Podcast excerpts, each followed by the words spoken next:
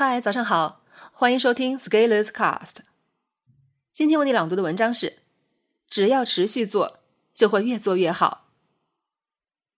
我从二零一四年开始做社群，到二零一九年已经是第六个年头了。一年又一年的会员，铁打的营盘流水的兵，就像一届又一届的学生一样。而我就是那个经常在门缝里偷看哪个学生不听讲的班主任。但是这又不完全是带学生，更像是通过社群来交朋友，并不是每个人年年都在这里。有的人会中途离开，然后相隔一两年又选择回来。我问过一些小伙伴，为什么要回来？有的说转了一圈，发现还是这里好；有的说想家了，家。你可以把这里当家，不过我可不是你爸爸。而离开的小伙伴，我也相信，在未来还会相见的。而我们能不能再相见，取决于我有没有变得更好。我读了很多书，关于商业的，关于营销的，里面有许多转化与销售的方法。而我始终不愿意做的一件事情，就是把这些方法用在自己的社群里。我觉得，当你用套路的时候，聪明的人终究会看出来。而一个人如果要成长，迟早是会越来越聪明的。所以，最好的方式就是不要用套路，而是呈现本来的样子，这样才精看。那什么是本来的样子？就是持续时间长、状态最稳定的样子。于是，我想，我要做社群，我是什么样子？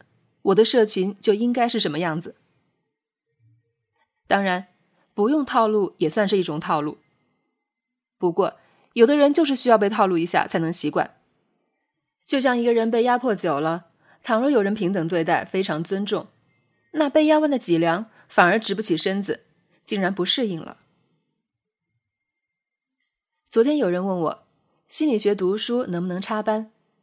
我说可以。然后对方说了一堆自己当前的处境，问我的意见。我说：“你考虑清楚就来。”我知道此刻对方特别希望我能说出“嗯，可以，你来吧。”但是我偏不，我就让对话停滞在那里。如果你能想清楚，你并不需要外界给你确认。既然外界能轻易的给你确认，那外界也能轻易的给你否认。最近我在读社会心理学，就深刻的意识到人类是多么非理性、多么愚蠢、多么容易犯错误。然而，我发现我也是人。当然，我做社群的时候很不喜欢激发这种集体的非理性情绪，所以我总是会在大家情绪很激动的时候泼冷水。我的社群其实也是这样做的，每年保持千人左右的规模。控制人数的增长速度。在二零一六年的时候，我的社群是千人规模；在二零一九年的时候，我的社群也还是千人规模。而这三年，我个人一直在进步。如果你把规模控制下来，那么价格必然会上涨。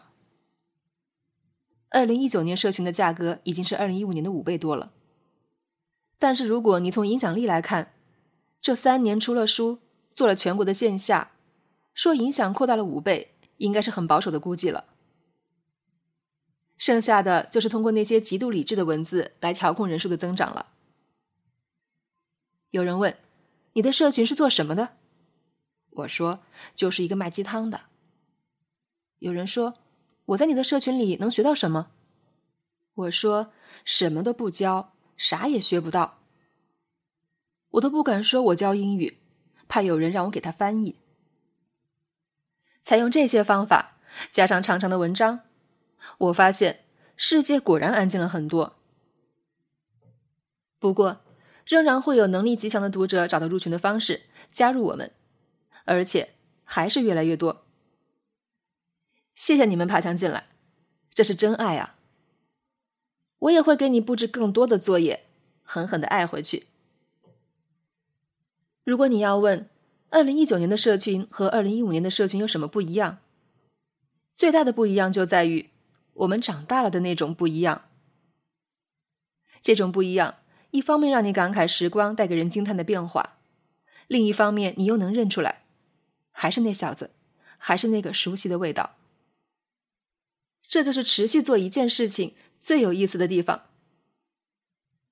在二零一九年的社群里，有很多二零一五年就在我们社群里的老伙计。我有时候会偷偷翻一下他们二零一五年左右写的文字，再看一下那个时候我的评语，我就会很感慨。时间的力量让我们见证彼此的改变，也让我们知道彼此的黑历史。其实每个人的时间和精力都有限，这就决定了我们只能认识有限的人，和有限的人结成友谊。不过，如果我们能找到节奏合拍的朋友，正好能共一段旅程。我认为这真的是很美好的事情。